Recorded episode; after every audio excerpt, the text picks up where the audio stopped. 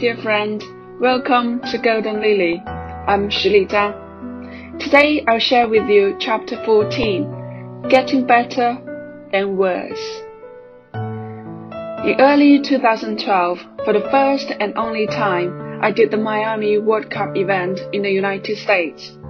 In order to get more freedom to coach me better, John managed to contact Quebec, the top leader in charge of Chinese sailing.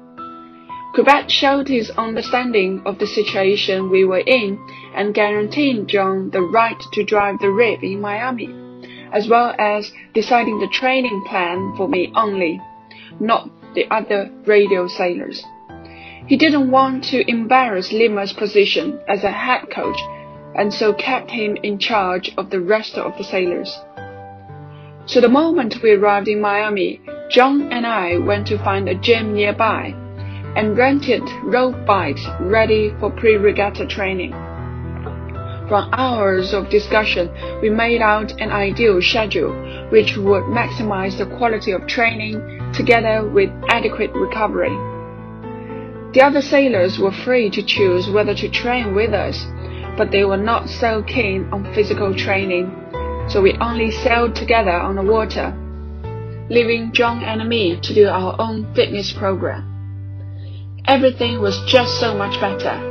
Quality training, proper preparation, effective communication, and the satisfaction of improving a little bit every single day. I am a big fan of racing, but not really that much of training but during this period, for the first time ever, I found that training both on water and in the gym could be fun. I felt so happy with everything.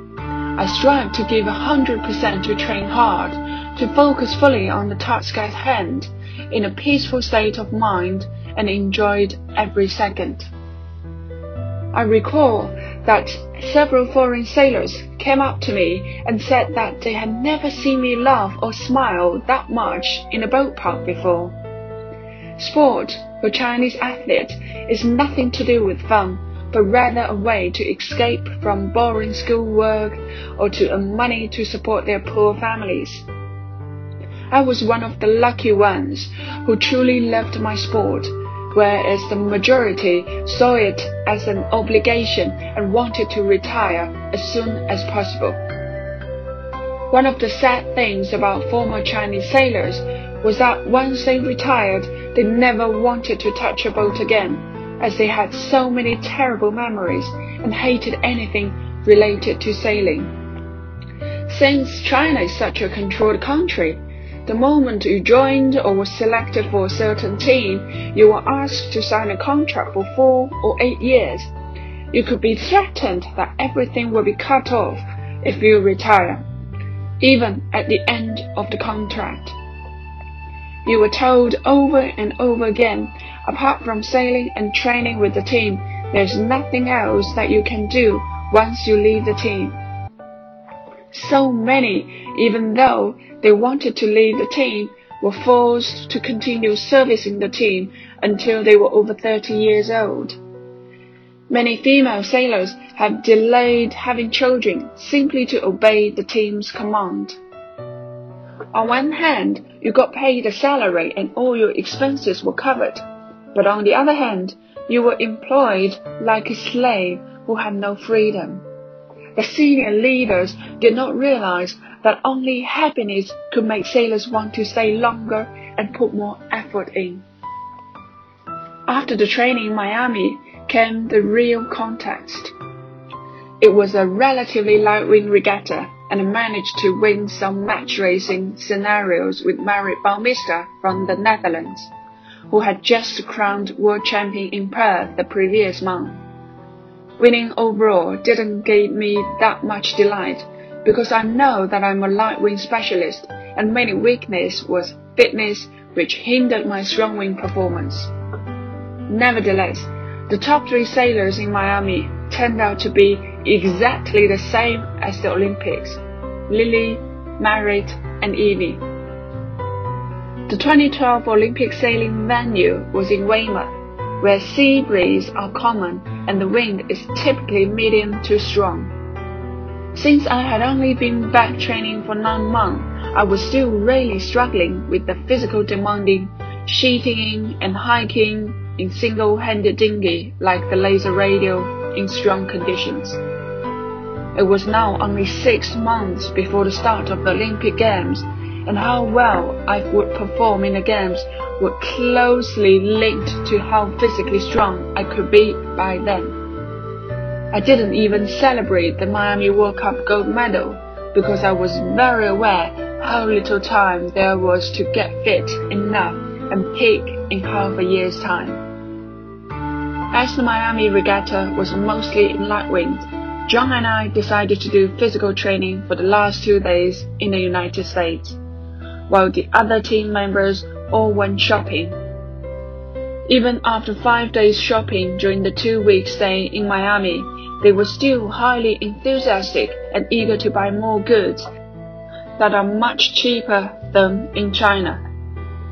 This reflects another characteristic of the Chinese, an interest in superficial things rather than deep spiritual values.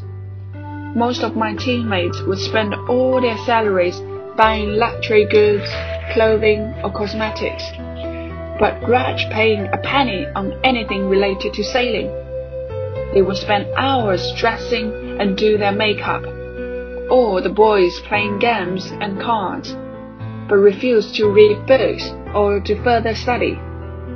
They would drink excessively and indulge in junk food while resolving to be healthier and fitter. John used to tease me that the Chinese are scared of everything the sun, with multiple layers of sun cream and dressed from head to toe the cold, we always wear jumpers, jackets, and boots, while Westerners are just in shorts and sandals. And the wet. We always try to avoid water when launching. Normally, I would like to tour around whenever I went to a new place, but since the Olympics were getting closer and my fitness was weak, I wanted to improve my strong wind performance to be an all-round sailor consistent in all conditions. After we hit the road, some light rain appeared. It was not too bad for cycling, and we had been caught in heavy rain quite a few times before and had no problem continuing the training session with a bit more care. However, as I paddled on the steel bridge, it was so slippery that I fell off my back and both my palms hitting the ground. All of a sudden, my hands were numb and started swelling alarmingly. Seeing I was in shock, with my hand in an odd position, John stopped and came to me. Don't worry, Lily. Let's rest for a while before we continue our cycle. He checked that my knees, shoulders, and wrists were all okay. My back was absolutely fine as well, and he encouraged me to start cycling again but I have no feeling in my hands and couldn't hold the bar at all, I said. That day, Miami was full of plays and first aid stations as it was Miami International Marathon Day. So we turned to a policeman for some help and he sent me straight to the hospital. After being inspected briefly by an emergency doctor, I was immediately taken for an x-ray. While waiting for the results, John called Zulu, who was shopping in an outlet store with the rest of the team. John reported to the team leader what had happened and asked for my insurance number. Zulu refused to give the number, but offered to drive to the hospital to pick us up as soon as possible. When the x-ray confirmed that a bone in my left hand was broken, I fainted briefly. The moment I regained consciousness, a group of people were standing around me. Obviously, they had discussed something and were arranged to send me back to the hotel to catch the next day's flight back to Shanghai.